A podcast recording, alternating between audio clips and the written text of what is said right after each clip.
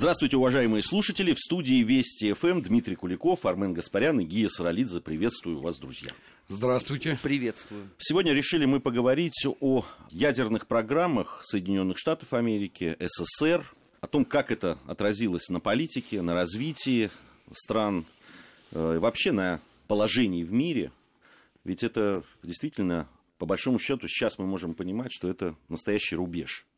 А был. еще немецкая была программа. Была немецкая, но об этом Даже мы, две. Да, мы сейчас об этом как раз и поговорим. Давай, Армен, вот прямо с тебя мы начнем тогда. Что это было с точки зрения, на каком этапе это стало играть действительно серьезную роль? Ты знаешь, ну немцы были законодателями МОД, э, это вне всякого сомнения. Сначала не очень верили вообще, что, в принципе, наука может э, шагнуть так далеко и может появиться э, настолько мощное оружие, э, потому что здесь не надо забывать, фюрер все-таки мыслил э, категориями Первой мировой войны. Для него это не очень понятно. То есть, если вот химическая атака, да, он понимал вообще разрушительные последствия и опыт, который можно с этого получить. А ядерное оружие все-таки воспринималось больше как э, некий элемент отдаленного будущего. И ведь не случайно в Рейхе, например, помимо вот сугубо научной программы, которая вот финансировалась государством, существовала еще параллельная. А, для многих это прозвучит удивительно, но курировал ее министр почт. Анезорге. Он вообще был таким передовым человеком и проявлял повышенный интерес а, к проблеме расщепления атома. Поэтому при своем министерстве он еще умудрился собрать такую, знаешь, мини-артель, которая занималась вот э, подобного рода исследованиями. И фюрер, надо сказать, ему никаких замечаний по этому поводу не делал, дескать, ну, развлекается человек и ладно. Это вот к вопросу о том, насколько вот условно в гитлеровской Германии был такой тотальный порядок, мы же все выросли на фильме «17 мгновений весны», да, и что на самом деле происходило. И вот я предлагаю провести такую параллель, вот посмотреть, насколько вот условно эта работа проводилась слаженно в Советском Советском Союзе, да, в Соединенных Штатах Америки и в гитлеровской Германии. Ведь благодаря вот тому вселенскому бардаку, который у них существовал, они так вот в последний финальный шаг они не сделали. Хотя уже к 1944 году они ведь вплотную э, приблизились, и вот эта центрифуга, по-моему, Тительмейстера, которую они в Альпах поставили, она должна была дать конечный результат, но не дала, потому что, во-первых, грызня ведомств, во-вторых, фюреру нужно было здесь и сейчас. И вот такой самый яркий пример, вот опять же то, что э, в 17 мгновениях показано, это Фау-1, Фау-2. Результат нужен здесь и сейчас, а то, что там через два года, это значит, давайте все сворачивайте. И надо обязательно поискать, а нет ли предательства, нет ли тут какого-то заграничного следа и так далее, и так далее. Вот этого им не хватило. Но в Советском Союзе и э, в Соединенных Штатах Америки, уже после войны узнав об этих перипетиях, они сделали абсолютно правильные выводы. И заметим себе, насколько оперативно американцы э, сделали первую эту бомбу, потому что уже же, собственно, в Потсдаме идет предупреждение о том, что она у нас есть, и мы готовы ее использовать. И потом молниеносный ответ Советского Союза.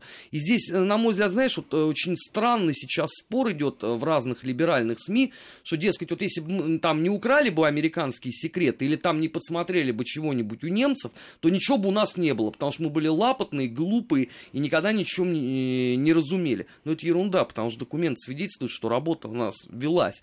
Другой вопрос, что сил и возможностей на нее все-таки там с 41 по 45 год, ну, было точно недостаточно, потому что воевать нам приходилось вот здесь и сейчас. И, и те деньги, которые могли бы пойти на научные вот эти вот изыскания, они шли, конечно, другое. Здесь вот интересная мысль, которую Армен сказал по поводу психологического, а, вообще э, психологической готовности того же Гитлера, допустим, да, страны уже к тому моменту воюющей вовсю, заглядывать далеко вперед. Да, все-таки с этой точки зрения американцам было проще, в отличие от Советского Союза или каких-то других стран. Ты согласен с этим? Ты понимаешь, ну, не было, не было же очевидным открытие радиоактивности, да, что это приведет там, к новому типу оружия. Был довольно долгий путь к этому. Немцы, кстати, были первыми на этом пути, потому что они еще в 1939 году начали экспериментировать э, со всей этой историей. Американцы в 1943-м, Манхэттенский проект, это 43-й год. При том, что американцы, конечно, многое из немецких наработок ну, использовали. Это к вопросу, кто у кого чего украл там, и так далее. Да? Это, эм, это тоже очень интересный, интересный вопрос. Да, конечно, наша разведка поработала с американским проектом. Безусловно, и мы этим воспользовались. Но американский проект воспользовался немецким проектом. Мне кажется, что психологический аспект вообще над всем этим э, превалирует. Вот, потому что, с одной стороны, когда вот Армен сказал, что уже в Потсдамской конференции это обозначалось, вот, потому что... Ну, ну, Трумэн там напрямую, по-моему, насколько... Э, да, потому что Запад сказал, он наконец-то решил проблему определяющего преимущества над Советским Союзом. Вот этот фактор был самый важный и самый ключевой. Кстати, появление э, Черчиллевского плана немыслимое во многом обуславливалось тем, что у американцев это уже было, это оружие, а у Советского Союза еще не было. Да, и они считали, что они имеют какой-то запас лет, а с учетом того, как мы пострадали в войне, и насколько потери наши во всех смыслах были огромны, то они на Западе и в Британии, в Соединенных Штатах считали, что это десятилетие обладания этим самым преимуществом. Но выяснилось, что это всего лишь там 4 года, всего лишь, да, вот, и этого решающего преимущества не стало. Но психологический аспект самый важный. Мы уже тоже это обсуждали в связи с Японией. Я глубоко убежден, что применение ядерных бомб в отношении Японии было мотивировано не войной, ни принуждение к капитуляции, ни оказанием решающего какого-то воздействия на саму Японию. Оно было мотивировано ровно одним. Сталин должен был увидеть, что такое оружие есть, и он должен был знать о том, какова мощь этого оружия. Вот для этого убили 200 с лишним тысяч японцев. И еще многие умерли потом, после, так сказать, для того, чтобы Сталин узнал, что у цивилизованного человечества такое оружие есть. И оно может быть применено против Советского Союза. Мне вот э, здесь интересен вот э, в самом там, начале нашего разговора тот факт, что многие говорят о там, разработках Ландау да, еще в 30-х годах и о том, что советское руководство, руководство страны недооценило то, что было. Там известно, что в 1941 году в Соединенных Штатах Америки проходила конференция ученых физиков-ядерщиков, и там как раз говорили о... Э, ну, она была посвящена вопросам как раз разработки ядерного оружия, и об этом узнало и советское руководство. Говорят и о том, что в, 40, в конце 1941 года в США начали вот, уже постепенно э, развивать свой атомный проект, и и Сталин об этом узнал уже в 1942 году, причем э, да, там были сведения такие уже конкретные. И тогда был подписан указ о создании в СССР лаборатории под руководством Курчатова.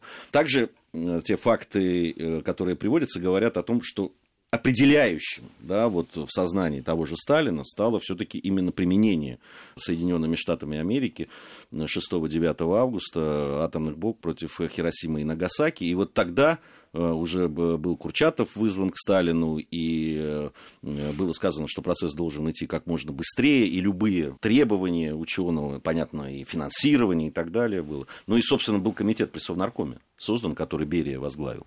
И вот многие исходя из этих фактов, говорят о том, что недооценивали, недооценили в свое время. Слушай, ну это вечная история, связанная вообще с э, вооружением э, Советского Союза в конце 20-х, начале 30-х годов. Это же не только к ядерному оружию относится. Ты вспомни, какая была полемика, какие именно противотанковые пушки нам нужны.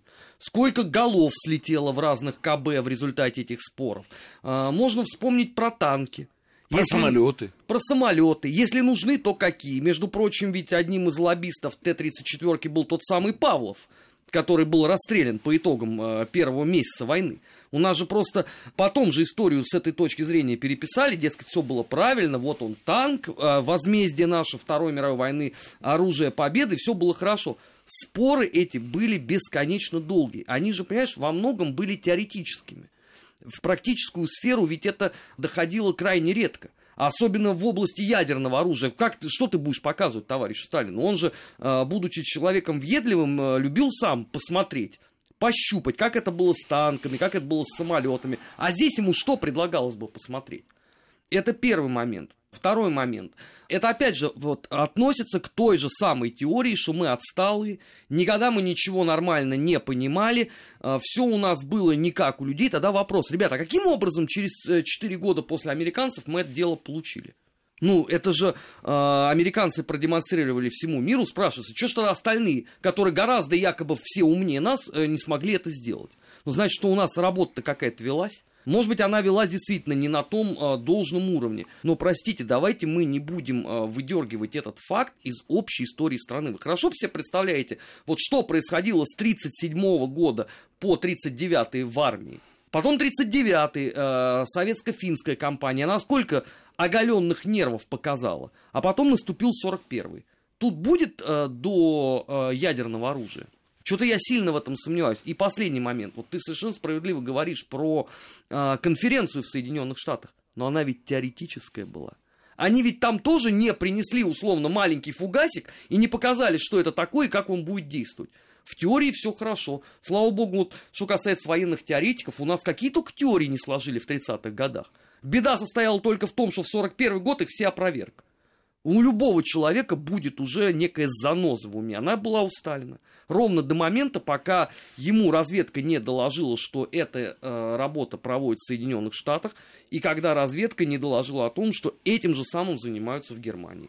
Мы всегда долго запрягаем, потом быстро едем. Но это здесь вот ровно то же самое. Здесь ведь тоже очень важная вещь, э, учитывая да, то, то время и ту обстановку в мире. Ведь э, очень часто были утечки, которые да, специально организованные, которые э, должны были направить по, как, по какому-то ложному пути, э, и страна должна была, приняв решение идти по этому пути, должна была потратить и э, физические, финансовые, умственные да, напряжения на то, чтобы э, прийти в итоге к тупику. И это тоже не надо сбрасывать со счетов. Так это мы сейчас, это сделали да, со многими танками, что тут С вершины сейчас вот этой сияющей, да, там, э, рассуждать о том, что правильно было, что нет, это, ну, как-то не исторично, я бы сказал. Но вот, кстати, это два аспекта, да, ты очень два важных аспекта подчеркнул. Первое, были не готовы, проспали и так далее. И второй, вот тоже что-то вот мы ну вот как-то не так, украли, да? А вот украли, украли же, да. Сами-то тоже ничего не ничего, придумали, да, украли да. же, да. Знаешь, мы же к войне тоже были не готовы. Мы были к войне не готовы абсолютно. Только вся Европа Готовая к войне. Готовая к войне, да. Максимум пару месяцев, да, там кто-то сопротивлялся. А мы вот не готовые к войне. Как-то разгромили, закончили ее в Берлине. Понимаешь, ну нельзя произносить слова, за которыми ложное значение. Да, можно сказать, что к тактике Блицкрига и нанесения сверхконцентрированных ударов, да, сверхконцентрации сил там, танковых, моторизованных на узких направлениях, вообще никто не был готов. Это была инновационная э, немецкая, так сказать, тактика. Но при этом надо сказать, что мы-то к ней приспособились и научились с ней бороться намного лучше, чем все остальные.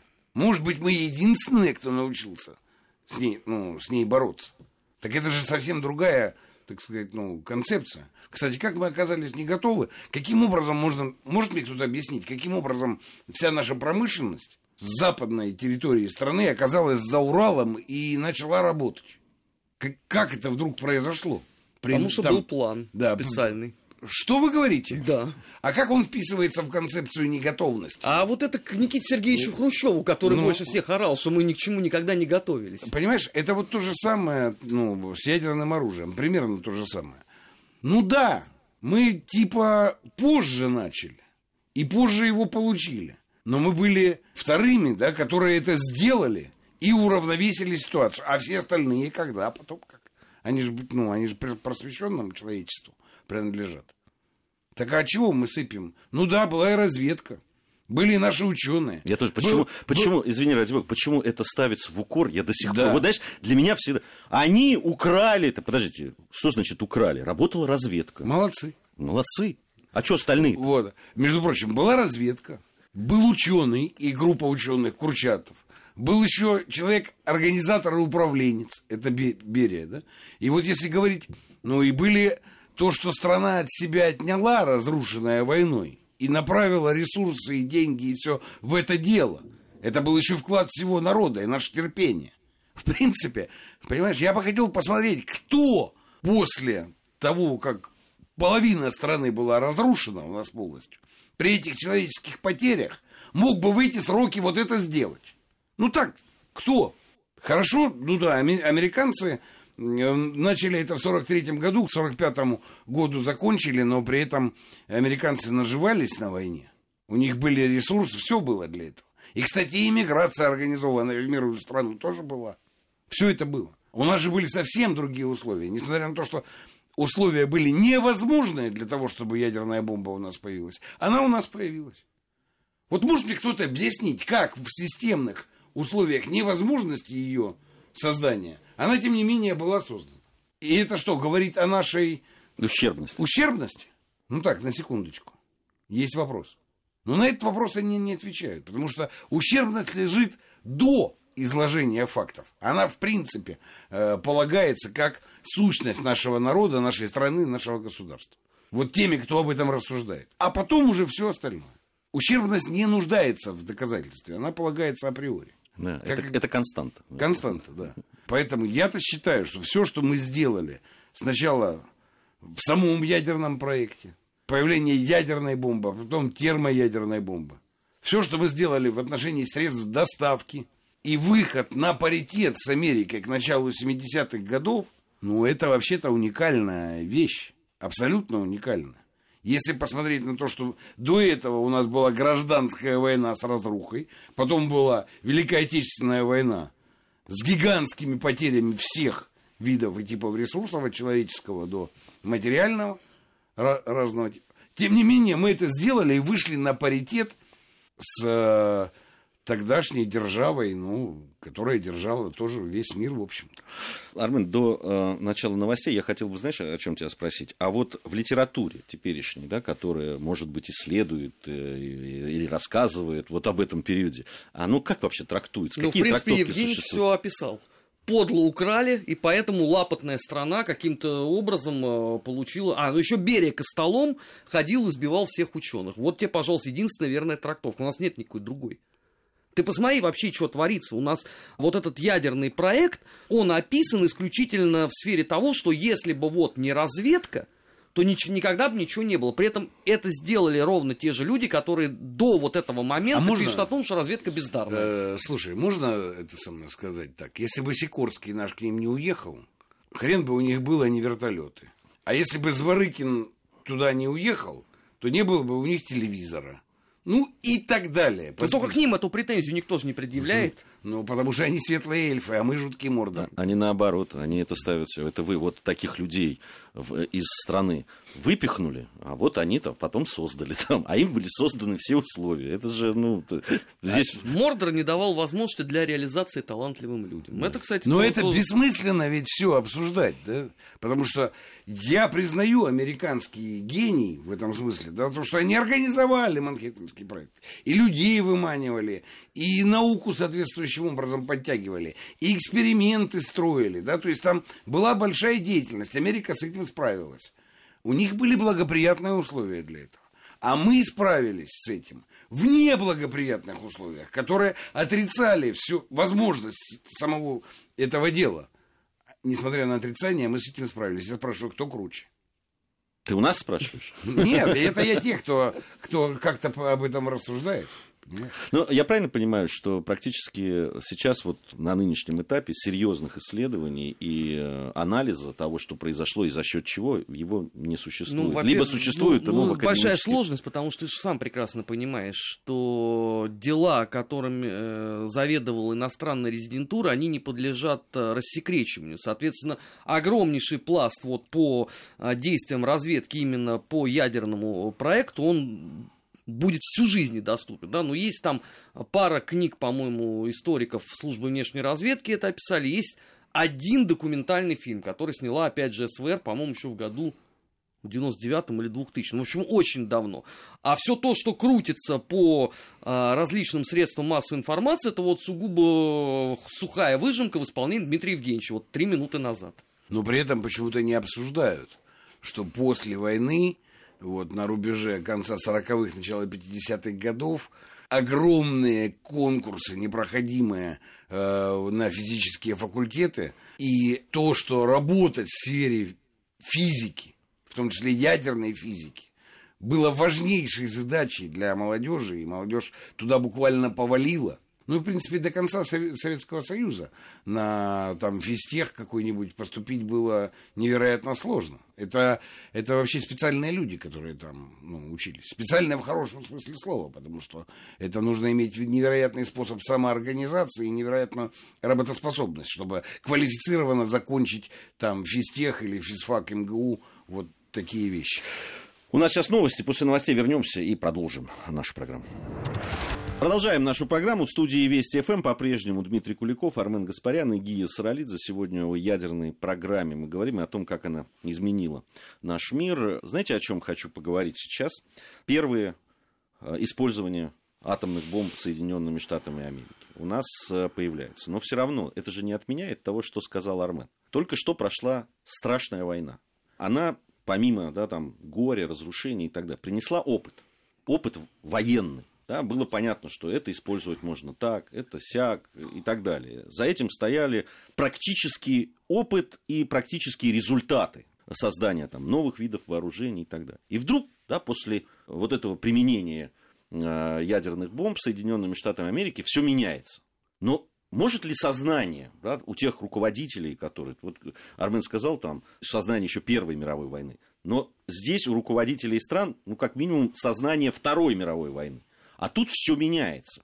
Это ведь э, э, должно было поменять вообще ну, всю психологию, что ли, людей э, которые стояли во главе. А 45-й год все и поменял. Двумя актами. Сначала это э, варварская бомбардировка Дрездена, когда показали, что, э, в принципе, вот нету этой абсолютно грани, и цель уже совершенно точно оправдывает средства. Можно пойти и демонстративно уничтожать мирное население, уничтожать памятник культуры, всем на это наплевать. А второй момент, это, конечно, э, бомбардировка Хиросимы и Нагасаки. И вот это та грань, и она, собственно, описана в куче воспоминаний, когда победители, казалось бы, еще вот не успевшего померкнуть там Сталинграда, Курска, там Орла, я не знаю, Киева, Багратион и так далее, они поняли, что наступает принципиально новая война, причем гораздо быстрее, чем им представлялось. Потому что э, до этого все-таки э, ну, была некая последовательность. Да? Кавалерию, по сути, заменили танки.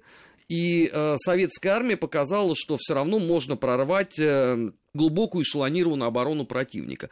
А вот два события 1945 года показали, что можно, в принципе, и без этого обходиться. Вот, удар с воздуха и гигантские потери, абсолютная деморализация страны и так далее, и так далее. И вольно или невольно, но всем пришлось перестроиться. Причем это не только э, в нашей стране, это ведь по всему миру произошло. Потому что даже битые немецкие стратеги и то вынуждены были вписать отдельными главами вот свое мнение по поводу того, что же еще произошло а, в 1945 году. Потому что до этого-то у них было все это, в общем, достаточно слезливо, что там подлые а, наши азиатско-большевистские орды все время увеличивались в размерах, их никак нельзя победить. А вот 45-й год показал, что есть принципиально э, новая возможность для ведения войны. И обрати внимание, что уже в 46-м году тональность резко поменялась у всех. И уже начинают говорить не о том, что следующая война будет условно продолжением э, прошлой, как у нас было принято, а что это будет принципиально новая модель, которой надо быть готовым уже сейчас. И на это начинает работать вся агитация сразу же. Ну, агитация агитацией, но надо было еще мозги ведь перестроить и военным, и политикам, и так далее. Согласись, Дим. Фу, ну ты понимаешь, в чем дело? Вообще фактор сдерживания, да, к которому стремились, который был осознан только на самом деле к 70-м годам. Вообще-то, ну, американцы приняли фактор сдерживания в тот момент, когда для них стало понятным, что есть этот самый паритет. Да, и начинается, э, начинаются переговоры об ограничении ядерных вооружений. Да? То есть это могло возникнуть только в тот момент, когда считалось достаточным для реализации фактора сдерживания. Ну, Дим, извини, что прерву тебя, да. но это же все гипотетически было.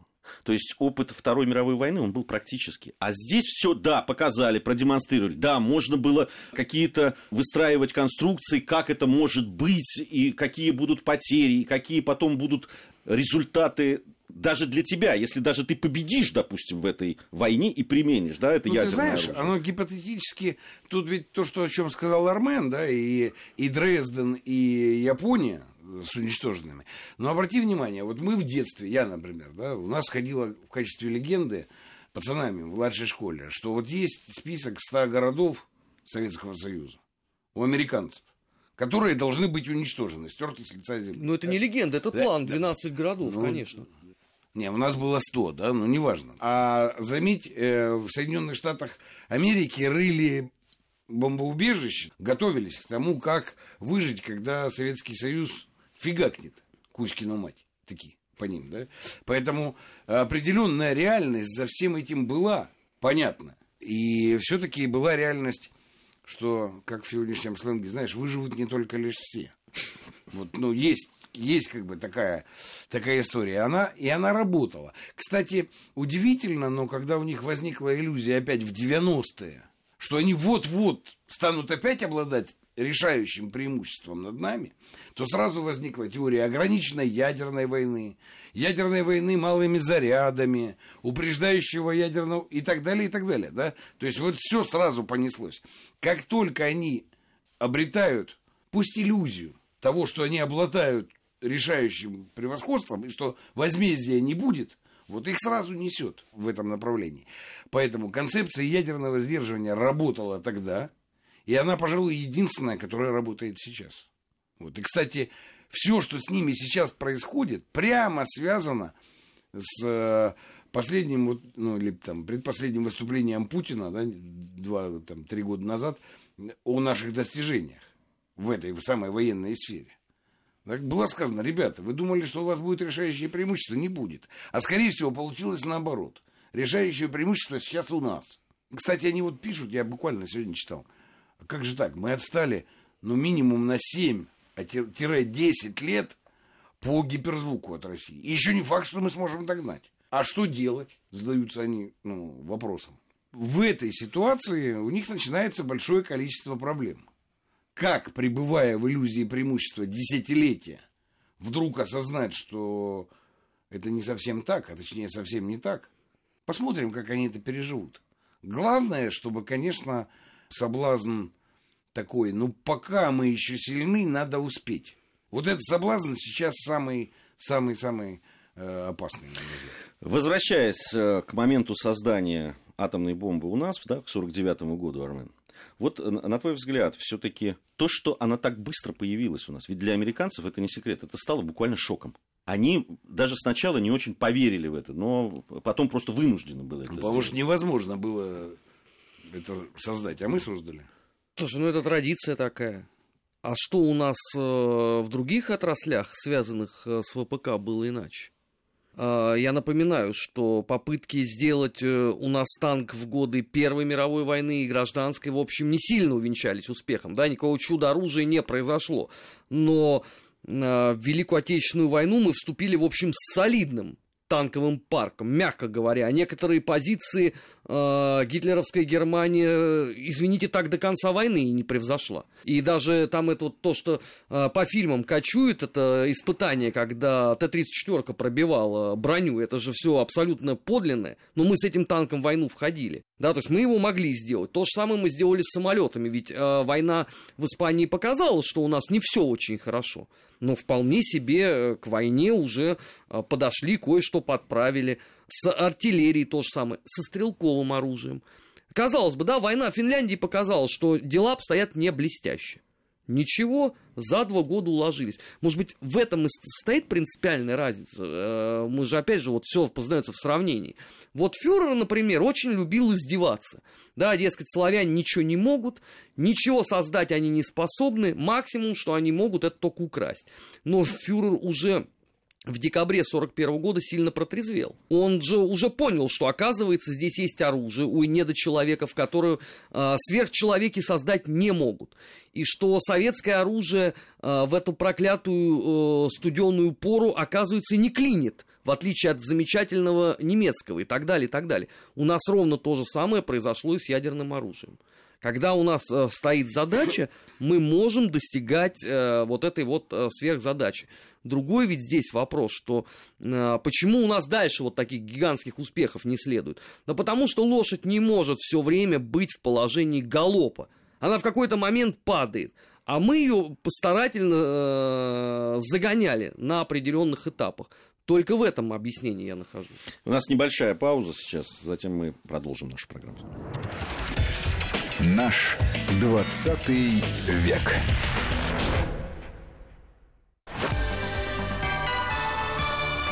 Вести ФМ.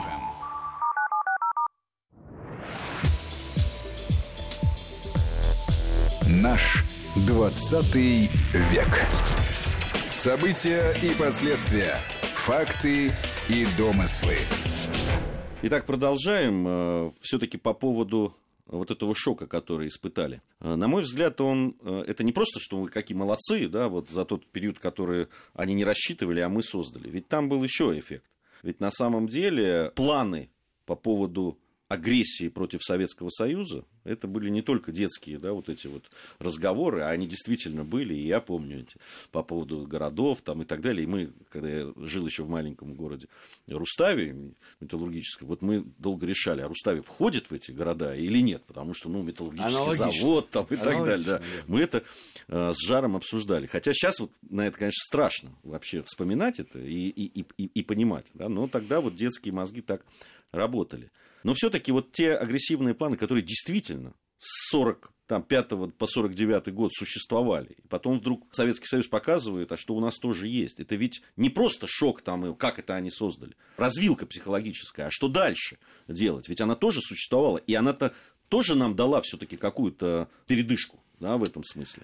В определенном смысле, да, если считать всю холодную войну этой передышкой, понимаешь? Потому что в тот момент, когда американцы к 50-му году поняли, что военного решения нет, и Черчилль был неправ, когда ну, говорил о военном решении, да, то возникает целая вереница планов программных, что делать с Советским Союзом. В условиях, в общем-то, военного паритета и, и того, что неясно, чем дело кончится.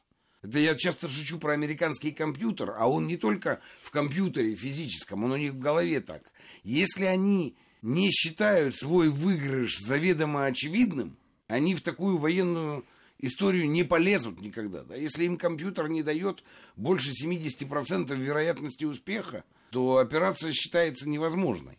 Вот, поэтому они начали работать над другим. Они начали соревноваться в принципе ну, соревноваться в кавычки можно поставить, с советским проектом, да, потому что тогда была запущена разработка всей идеологии либеральной демократии, которая должна была быть, всей идеологии и реализации общества потребления, и все идеологии так называемых прав человека, которых никто в глаза не видел, потому что нет обязанностей, да, но идеология была такая развернута. И это было то, на чем они собирались нас обыграть, потому что это строилось ровно в конкуренции к нашему советскому проекту. Вот. А вот здесь мы по-настоящему проспали. Вот здесь мы по-настоящему проспали, потому что у нас была марксистская догма, а работать с ней мы не могли. Сами себе не разрешали с ней работать. Она так и осталась догмой. Да? Вот сколько дотянулась, но пока не скончалась полностью. В сфере гуманитарной они действительно разобрались, что и как у нас устроено, как этому, что этому нужно противопоставить, и противопоставили. И эта вещь оказалась несколько даже посильнее ядерного оружия. Но не только потому, что они себя изменили и создали этот масштабный соблазн, а скорее потому, что мы собой не занялись. А заняться нужно было вот ровно тогда, сразу в начале 50-х. А вместо этого у нас Хрущев появился, как ты правильно сказал. Да? И это была совсем другая история. Да, мы об этом очень много и Много подробно говорили, говорили. Армен про работу советского агитпропа да, тоже есть, ему есть что сказать по, по этому поводу. Я согласен с тобой, Дима, абсолютно, что это был стратегический просчет. То есть э, в каких-то вещах, которые мы э, успешно противостояли э, и э, были, как это неудивительно, идеологические да, ошибки, при том, что как раз на идеологии очень много строилось, да, Армен? Ну, идеология вообще для нашей страны э, была базовая. э, ценность. Другая же здесь проблема, понимаешь, что наш э, агитпроп, ну, многие связывают это, конечно, с Сусловым, что он там все это зацементировал, вытоптал, залил бетоном и поставил вышки э, с охранением, чтобы туда никто не залезал. Но э, здесь же еще есть и другая проблема – ведь советский агитпроп очень эффективный в годы э, Великой Отечественной войны, он связан все-таки с именем Щербакова. А второго Щербакова у нас не оказалось. Вот как раз вот в описываемых нами вот в этой программе событиях его и не было. И, конечно, э, это вот э, кризис всей системы, он не мог и не сказаться. А дальше она просто тухла до момента, пока окончательно не разложилась уже, соответственно, в эпоху перестройки роль личности в истории. Понимаешь, вот, вот Щербаков, который мог там работать по 20 часов, своим примером зажигать сердца, вот второго такого не было. Пришло поколение э, людей уже интеллектуалов, получивших э, серьезное образование, в чем-то разбиравшихся, но они же все равно работали в формате вот тех самых догм. Вот почему я все время говорю, что а, трагедия наша в том, что у нас не стало Щербакова. Я настоятельно всем рекомендую, посмотрите сводки Совинформбюро июнь-июль 1941 года и сравните с тем, как работало Совинформбюро, например, в 1942 году. Щербаков каленым железом выжег всю вот эту вот комсомольско-партийную задорную систему, что можно вилами сбить самолет, можно, там, я не знаю, топором э, зарубить э, роту эсэсовцев, которые стояли и ждали. Он убрал это все. И сводки Совинформбюро были объективны и правдиво обозначали э, суть явления. А вот то, что потом было, это уже была весьма и весьма своеобразная история. Я вот даже настоятельно советую. У нас ведь издательство было политическая литература. Она же массово выпускала э, книги, самые разные. Там были фундаментальные работы, были брошюрки. Просто посмотрите название и сравните с тем, что было в годы Великой Отечественной войны. Вот это в чистом виде кризис. Ну да, с одной стороны, страна развивалась, и как раз вот такие проекты, как тот же самый ядерный проект, о котором мы сегодня говорим, он ведь не закончился в 1949 году. Абсолютно там и термо, термоядерная э, работа над водородной бомбой и так далее. Все это развивалось, и, в общем, к концу 80-х годов мы, может быть, здесь действительно в гуманитарной какой-то области реально стали проигрывать. При, при этом э, во всех остальных областях, и что касается ВПК, там, ну, все Но мы в гуманитарной области стали проигрывать тогда еще. Это ведь Сталин честно зафиксировал, понимаешь? Он зафиксировал. Потому что его тезис о том, что к 1937 году э, социализм в стране в целом построен, потом была война, которую мы выиграли. А в принципе ведь никто не предполагал, что мы выиграем. Ну, потому что, смотри, Гитлер – это покоритель Европы. Это лучшая армия мира. Ему не может никто сопротивляться. Британцы сбежали на свои острова, сбежали от Гитлера. А американцы реально вступили в войну только в декабре месяце. Да? Мы не должны были эту войну выиграть, но мы ее выиграли. И потом Сталин говорит следующие слова. Без теории нам смерть. Потому что социализм, в общем и целом, мы построили. А что дальше? И вот здесь ответа на этот вопрос не было ни у Иосифа Виссарионовича, а гуманитарная наша мысль и наука не могла ничего сказать, потому что она до этого была построена как рели... светская религиозная секта, понимаешь? Она не могла родить эту теорию, не в состоянии была. И в этом весь ужас положения. Вместо теории появился Хрущев с коммунизмом к 80-му году. Все, уже дальше было все в этом смысле предопределено. В гуманитарном смысле. Да кончено, я бы даже сказал. Ну, с, с появлением вот этой формулировки. Да, Хрущева. с появлением этой формулировки. Поэтому, понимаешь, не было ответа на вопрос, что дальше. Как мне кажется, ну, там, читая какие-то вещи, Сталин еще мучился тем, что нет ответа на этот вопрос, что дальше, то у всех остальных не было и самого вопроса. Они какие-то другие, так сказать, вещи решали. Но имеется в виду Хрущев, там, Брежнев, не говоря уже о Горбачеве. Ну, они подбирали цитатки, да. Да, им, им, вернее, да. подбирали цитатки, чтобы как-то привязать это к тому, что сейчас происходит. Но потом все же предопределено, так сказать, историческим развитием. Вот, это же Маркс написал, а раз предопределено, то хрен, хрен ли напрягаться, понимаешь? Ну, все равно же объективно история выведет нас к коммунизму. Ну, хорошо, будем ждать. Дождались. Я, я помню, да, в 73-м году, что ли, когда я в школу пошел и читал стишки. Жить в коммунизме нам, Да. говорил маленький Гия. Ой, а у меня тоже Э, был, был радостно. такое.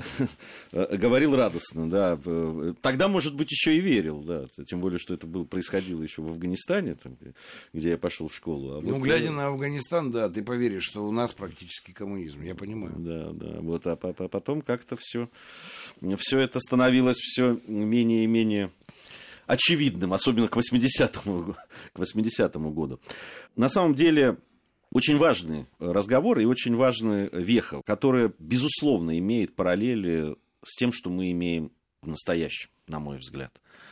У нас, э, как показывает вот э, наша действительность, и тот же гиперзвук, о котором ты сегодня говорил, и другие локальные, я бы сказал, победы, э, они не могут заместить все-таки вот этой очень важные вещи, и я здесь с Арменом абсолютно согласен, она определяющие вещи, как идеология, как некое понимание цели, э, большой, народной, я бы да, сказал, э, цели. И это очень важно понимать сегодня об этом и об этом говорить, на мой взгляд. Здесь э, ни в коем случае нельзя э, пребывать в таком прекраснодушии. И то, что сейчас происходит у нас внутри, вот внутриполитическая, да, там э, история, и то, как мы уже внутри себя, не даже не с Западом, а внутри себя спорим о том, что такое была Великая Отечественная война, что такое наша история на разных ее этапах.